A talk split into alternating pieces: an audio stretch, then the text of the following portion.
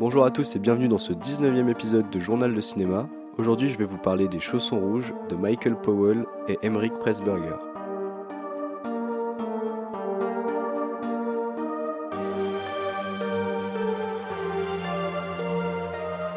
Nous ne sommes jamais allés aussi loin dans le temps dans ce podcast avant ce numéro, avec un film sorti en 1948, Les Chaussons Rouges, réalisé par le duo Michael Powell et Emmerich Pressburger, avec au casting Anton Walbrook, Marius Goring et Moira Shearer. Pour résumer très succinctement l'histoire, c'est celle de Boris Lemontov, le directeur d'une troupe de ballet qui va engager coup sur coup Julian, un compositeur, et Victoria, une danseuse, qui vont s'avérer être les deux atouts majeurs d'un nouveau ballet inspiré d'Andersen et qui se nomme Les Chaussons Rouges. Et je tiens à préciser également que ce film est disponible gratuitement sur le site Arte TV jusqu'en mai 2020, et ce serait dommage de passer à côté, je vous mets le lien dans la description du podcast. Alors Les Chaussons Rouges, c'est un film qui est assez incontournable pour bon nombre de cinéphiles, donc il faut que je vous parle rapidement du duo aux commandes, donc Powell et Pressburger. C'est un duo qui a été prolifique au milieu du siècle dernier, avec des films importants comme Le Colonel Blimp, Une question de vie ou de mort, ou encore peut-être le plus célèbre film du duo, outre celui dont je vous parle aujourd'hui, Le Narcisse Noir. Un film que je n'ai malheureusement jamais eu la chance de voir, mais dont j'ai vu passer de nombreux extraits et plans au cours de ma jeune carrière de cinéphile, et qui m'a toujours alléché, fait envie, si vous ne connaissez pas du tout ce film, je vous invite à regarder sur euh, Google quelques images. C'est un film qui a fait une utilisation assez folle du matte painting. Donc c'est une technique qui permet de créer des décors incroyables en arrière-plan seulement grâce à des murs peints. Et cette utilisation du matte painting dans le Narcisse Noir, c'est vraiment quelque chose à voir au moins une fois, tellement ça donne des images impressionnantes. Et là, c'est toute la difficulté de parler de cinéma en audio parce qu'il vous faudrait les images devant les yeux pour vous rendre compte de quoi je parle si vous n'avez jamais vu ce film ou si vous n'avez jamais entendu parler du Narcisse Noir. Alors je vais pas plus rentrer dans les détails sur la vie de Powell et Pressburger parce que j'ai pas envie de réciter leur page Wikipédia et que je les connais pas tant que ça. Finalement c'est le premier film d'eux que je vois parce que c'est pas des films qui sont nécessairement simples à trouver. Mais je crois que c'était important de les resituer rapidement parce que c'est des réalisateurs qui sont pas forcément connus de tous et dont on a plus retenu le nom des films que leur propre nom. Et donc personnellement, ça faisait très longtemps que je voulais voir ce film qui jouit d'une aura très forte donc chez les amateurs de cinéma, mais dont volontairement, et je fais ça en vérité avec quasiment tous les œuvres, j'avais fait le choix de ne rien savoir ou presque de la trame pour garder le maximum de surprises et également pour pas me laisser dévorer par mes attentes. Et finalement, l'histoire du film, elle est assez secondaire, c'est une trame assez classique, mais qui comporte quand même un personnage que je trouve excellent en la personne de Boris Lermontov, qui est une espèce de figure un peu monolithique, qui est obnubilé par son art et qui finalement fait figure de sociopathe. Et c'est un personnage intéressant parce qu'il a beau être détestable, on comprend clairement ses motivations, car finalement il vit uniquement et toute sa vie, ce ne sont que les représentations de son ballet. Pour ce qui est du casting, dans l'ensemble, je le trouve très solide, sachant que Moira qui incarne finalement le personnage le plus important de cette histoire, eh bien, c'est une ancienne ballerine et sa performance dans le film, elle vaut autant par son jeu que pour son talent de danseuse.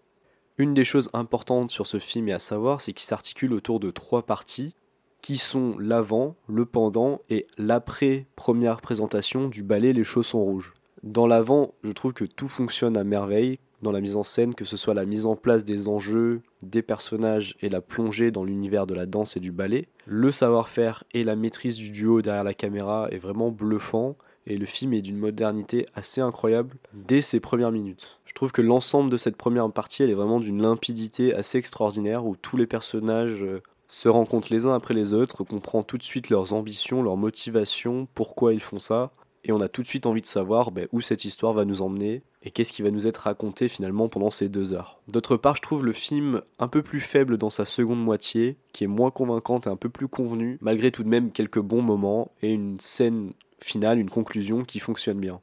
Mais le pic de l'émotion, vraiment ce qu'on a envie de retenir dans ce film, ce qui fait l'unanimité autour de ce film, s'il y a quelque chose à retenir des chaussons rouges avant tout le reste, c'est sans conteste sa scène centrale, la fameuse scène du ballet, qui dure près d'une vingtaine de minutes, sans dialogue, juste focalisé sur la danse et la scène de l'opéra. Et c'est sans conteste le grand moment du film, la raison principale selon moi pour laquelle vous devez essayer de le voir. C'est une scène qui semble en avance sur son temps, qui est incroyablement maîtrisée, où on pourrait presque passer l'intégralité du podcast à ne parler que d'elle, à la décortiquer. J'étais vraiment surpris de voir quelque chose d'aussi marquant, étant donné ben, que je ne savais pas grand-chose du film volontairement. Pendant cette longue séquence, on a le droit à une performance fascinante de Moira Shearer, superbement mise en valeur par la mise en scène. Ce qui est remarquable pour moi, c'est que non seulement c'est une scène d'une qualité exceptionnelle, mais en plus elle arrive vraiment comme un moment suspendu au milieu du film, et elle marque une rupture nette qui renforce son caractère presque onirique. J'ai pas vu tous les films de danse de la planète et toutes les scènes de ballet de l'histoire du cinéma, mais je peux dire sans crainte qu'elle devrait bien figurer dans un classement de ce type. C'est extrêmement rare de voir une scène de danse aussi crédible et surtout un hommage aussi impressionnant par sa durée, par sa place occupée dans le film et par la qualité de la prestation des acteurs danseurs. Très clairement, c'est un moment à vivre au moins une fois dans sa vie de cinéphile, tant cette séquence est vraiment époustouflante. Et j'ai lu en préparant ce journal notamment que Brian De Palma était un grand fan de ce film, et c'est vrai que tous les fans de Phantom of the Paradise verront les inspirations issues des chaussons rouges, avec notamment le personnage de Lermontov et sa personnalité. Et je vous propose désormais de passer à ma conclusion et ma recommandation.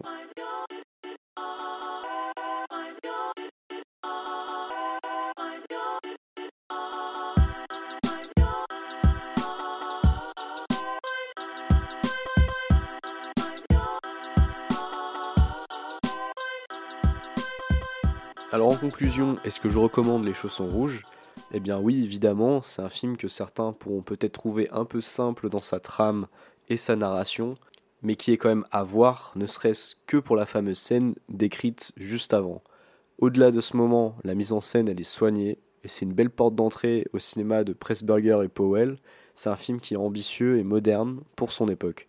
Comme je vous l'ai dit dans l'intro, Arte propose ce film gratuitement jusqu'en mai sur son site, et ce serait vraiment dommage de passer à côté si vous avez un peu de temps. C'est un film qui fait partie des incontournables de sa décennie et qui a marqué bon nombre de cinéphiles, alors pourquoi pas vous? Si je devais donner un avis plus personnel, je pense tout de même que le film accuse quelques longueurs et que son scénario est un peu trop classique à mon goût pour que je lui accorde une place très haute dans mon panthéon personnel au titre de chef-d'œuvre ou de très grand film. Néanmoins, ça m'a donné encore plus envie de voir ce fameux Narcisse Noir qui a l'air visuellement d'être encore meilleur que celui-ci. Et je trouve incroyable que ces deux films soient sortis à un an d'intervalle, alors qu'ils sont considérés comme les deux meilleurs films du duo, qui ont donc sorti leurs deux chefs-d'œuvre coup sur coup. Donc en résumé, un très beau film sur la danse, sur la création artistique, mais également sur l'engagement artistique, sur la passion et sur les sacrifices qu'il y a à faire pour réussir dans ce type de milieu. Et en plus, si vous êtes fan de Kate Bush, le titre du film devrait vous rappeler quelque chose. C'est tout pour ce numéro 19 de Journal de Cinéma. Je vous remercie de m'avoir écouté. Et si le podcast vous a plu, n'hésitez pas à vous abonner sur les plateformes d'écoute. Podcast Addict, Apple Podcast, Deezer, Spotify ou encore Pocket Cast, euh, même sur YouTube maintenant. Donc vous pouvez trouver Journal de Cinéma quasiment partout. Quant à moi, je vous dis à la semaine prochaine pour un nouvel épisode. Bye bye.